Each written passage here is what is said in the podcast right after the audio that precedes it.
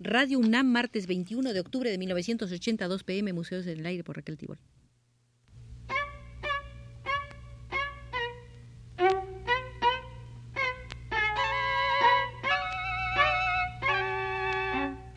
Museos en el Aire.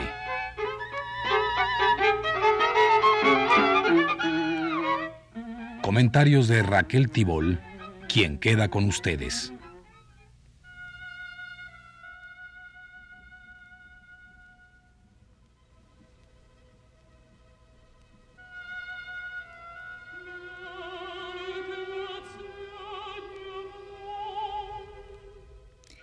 En una vitrina del Museo Rubens se ha incorporado un curioso recorte. Se trata de una carta aparecida en el foro del periódico Excelsior el 6 de septiembre de 1980. La carta va acompañada de otro recorte del mismo periódico en la vitrina del museo.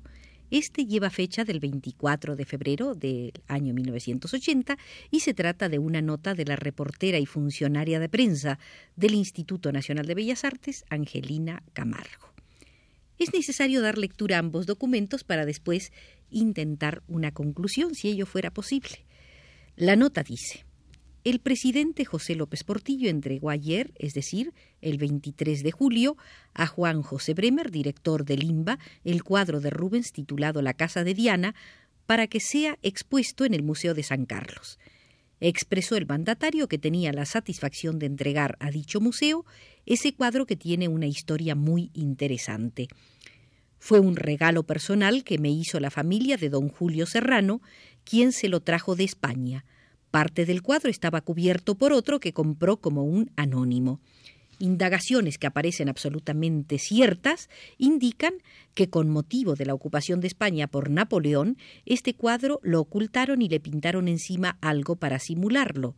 Fue de mano en mano y sin atribuírsele a Rubens, lo compró el señor Serrano lo trajo a México muy maltratado, se lo entregó a un restaurador que al hacer los trabajos correspondientes descubrió que abajo había un Rubens que en consecuencia era un tesoro, afirmó el presidente López Portillo.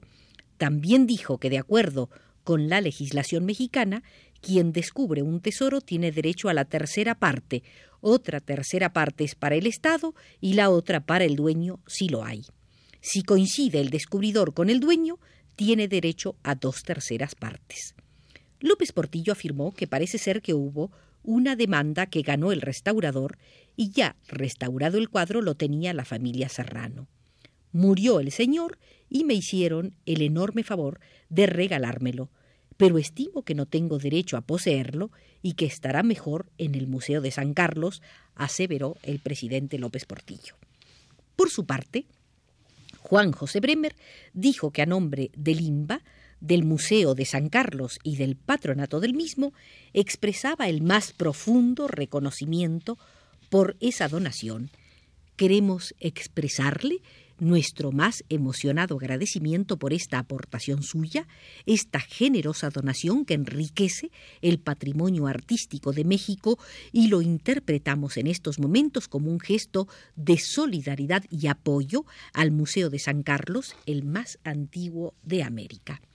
La directora del Museo de San Carlos, Graciela de Reyes Retana, dijo al ser entrevistada que las obras que existen de Rubens en dicho recinto son retratos, pero que sus obras más características son las pinturas de historia y mitología como La Donada. De pintura mitológica no se tenía ningún cuadro y este enriquece enormemente el acervo del museo, tanto por el tema como por sus dimensiones, agregó Graciela de Reyes Retana.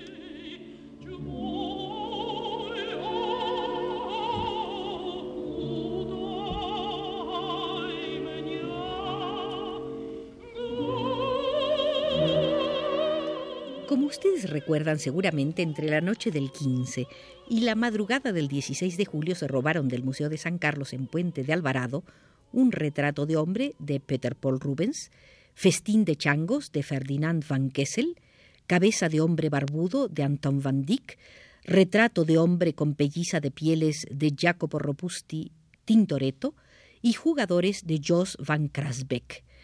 De ahí la interpretación dada por Juan José Bremer cuando dijo que los funcionarios del IMBA consideraban la donación presidencial como un gesto de solidaridad.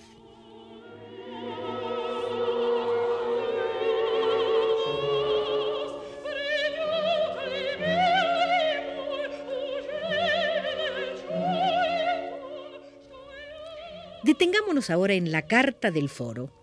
La firma el profesor Lucio Díaz Sánchez con domicilio en Rodán 102, apartamento 22 de esta Ciudad de México y teléfono 5 63 30 20. Repito, por si quieren ustedes consultar, 5 63 30 20. Dice la carta del profesor Lucio Díaz Sánchez. Señor director, en la edición de Excelsior del 31 del mes pasado, es decir, agosto, se incluyó un magnífico suplemento en roto color representando un cuadro que la reportera María Idalia titula Clásica escena de corte barroco con fuertes contrastes lumínicos, característico de Rubens, es el movimiento que imprime a la composición por medio de las masas, colores escorsos y paños vaporosos, sic. La palabra barroco la describe el diccionario como sigue el estilo barroco, nacido en la época de la Contrarreforma, floreció en Italia entre 1630 y 1750, es decir, en el siglo XVII. Se dice del estilo arquitectónico caracterizado por la profusión de adornos en contraposición al Renacimiento clásico. Por extensión se le aplica también a las obras de pintura, escultura y literatura. Es un galicismo por extravagante y complicado. La pintura barroca aparece en Italia con los claroscuros de Caravaggio, las composiciones decorativas del Veronés, Tiepolo, Tintoretto, escuela veneciana. En los Países Bajos, el representativo de esta escuela es Pedro Paul Rubens, además de Van Dyck y Rembrandt. Este sí ampliamente conocido por sus contrastes lumínicos de claroscuros. Rubens es el perfecto heredero del Renacimiento, los prados familiares, las rubicundas y rollizas mujeres de Flandes y utilizó a su propia esposa para que posara para el cuadro El juicio de París, National Gallery de Londres, que es una tabla de 145 por 194 centímetros, número de catálogo 194. Por cierto, esta obra perteneció al famoso cardenal Richelieu. Ahora bien, comparando el cuadro Diana en cacería, encontramos que difiere mucho del estilo de Rubens. El cuadro, Diana y sus ninfas sorprendidas por faunos, lienzo de un metro veintiocho por tres metros catorce, escuela española, que se encuentra en el Museo del Prado, registrado bajo número 1665. Se dice que en los cuadros de Rubens sus ayudantes pintaban los animales y en este cuadro que comentamos señalan como del pincel de Jan Wildens el fondo y los animales. Los venados, el jabalí, el zorro y el perro tienen semejanza con los animales que aparecen en el publicado por Excelsior bajo el título de Diana en cacería. Este cuadro muestra a una Diana o Artemisa completamente diferente de la que aparece a punto de lanzar la jabalina contra los faunos, jóvenes caprípedes, donde sí se nota la superabundancia de redondeces, de líneas curvas, de formas rollizas y de mujeres rubicundas. En este cuadro no hay lienzos vaporosos como aparecen cubriendo a la Diana en cacería.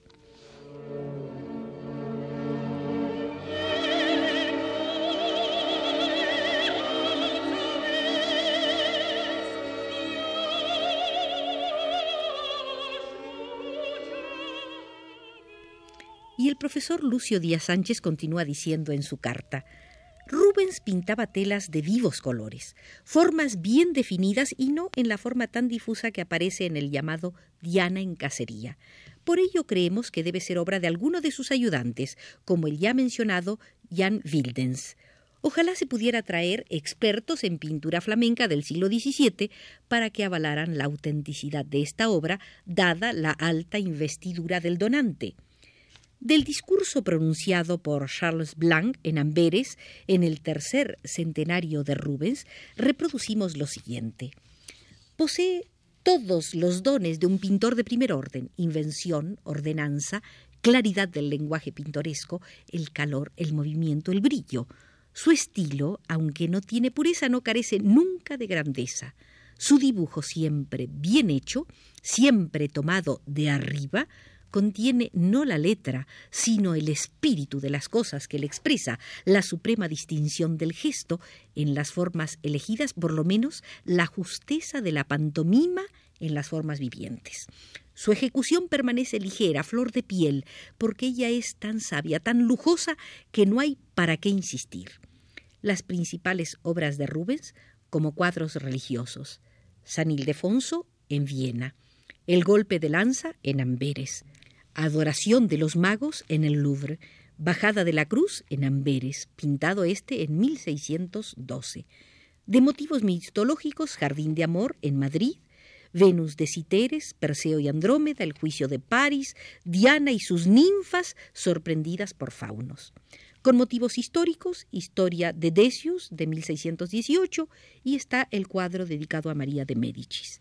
De 1621 a 1625 pintó 21 cuadros para las galerías de Luxemburgo que están en el Louvre.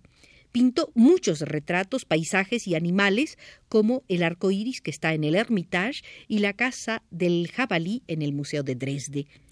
No encontramos mención a este cuadro de Diana en cacería, termina diciendo el profesor Lucio Díaz Sánchez.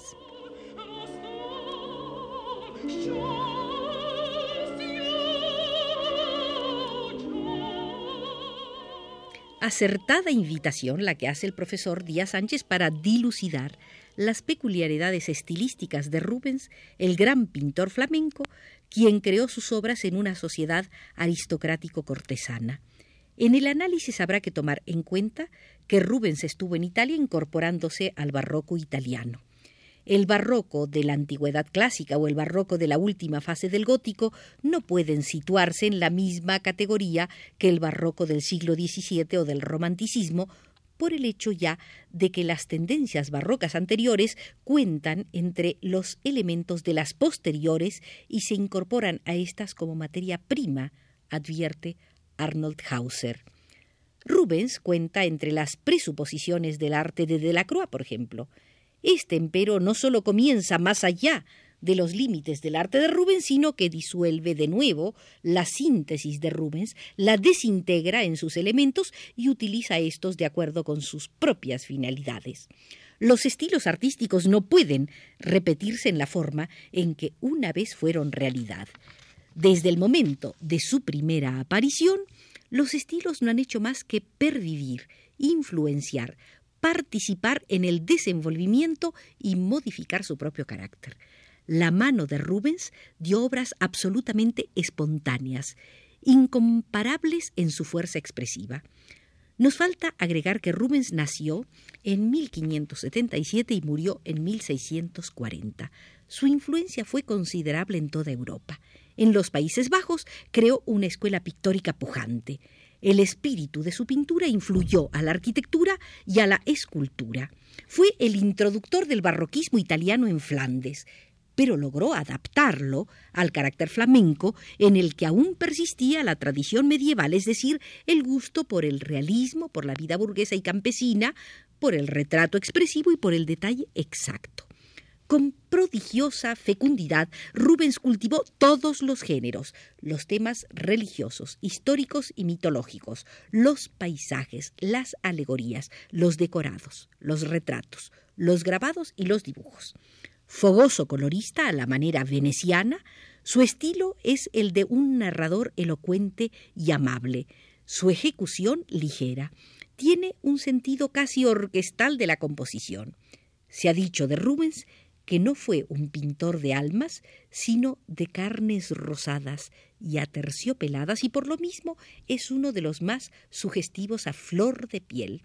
Su esposa, a la que se refiere en su carta el profesor Lucio Díaz Sánchez, fue Elena Furman, su modelo preferida a la que pintó muchísimas veces. Entre los cuadros menos rosados, más profundos y menos mencionados de Rubens, se encuentra Leda y el cisne de la vieja pinacoteca de Dresde, cuadro de mi gran predilección. En fin, que no puede resultar tarea tan difícil rubricar la autenticidad de una obra que se sitúa en uno de los museos más importantes de México. Por elemental seriedad museológica, el Museo de San Carlos debió dar respuesta pública a la carta del profesor Díaz Sánchez.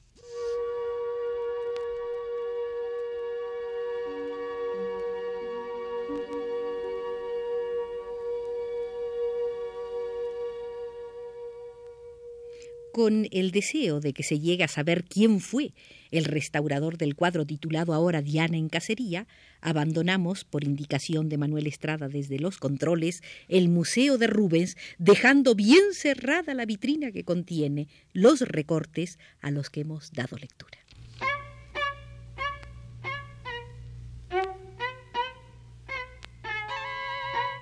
Museos en el aire.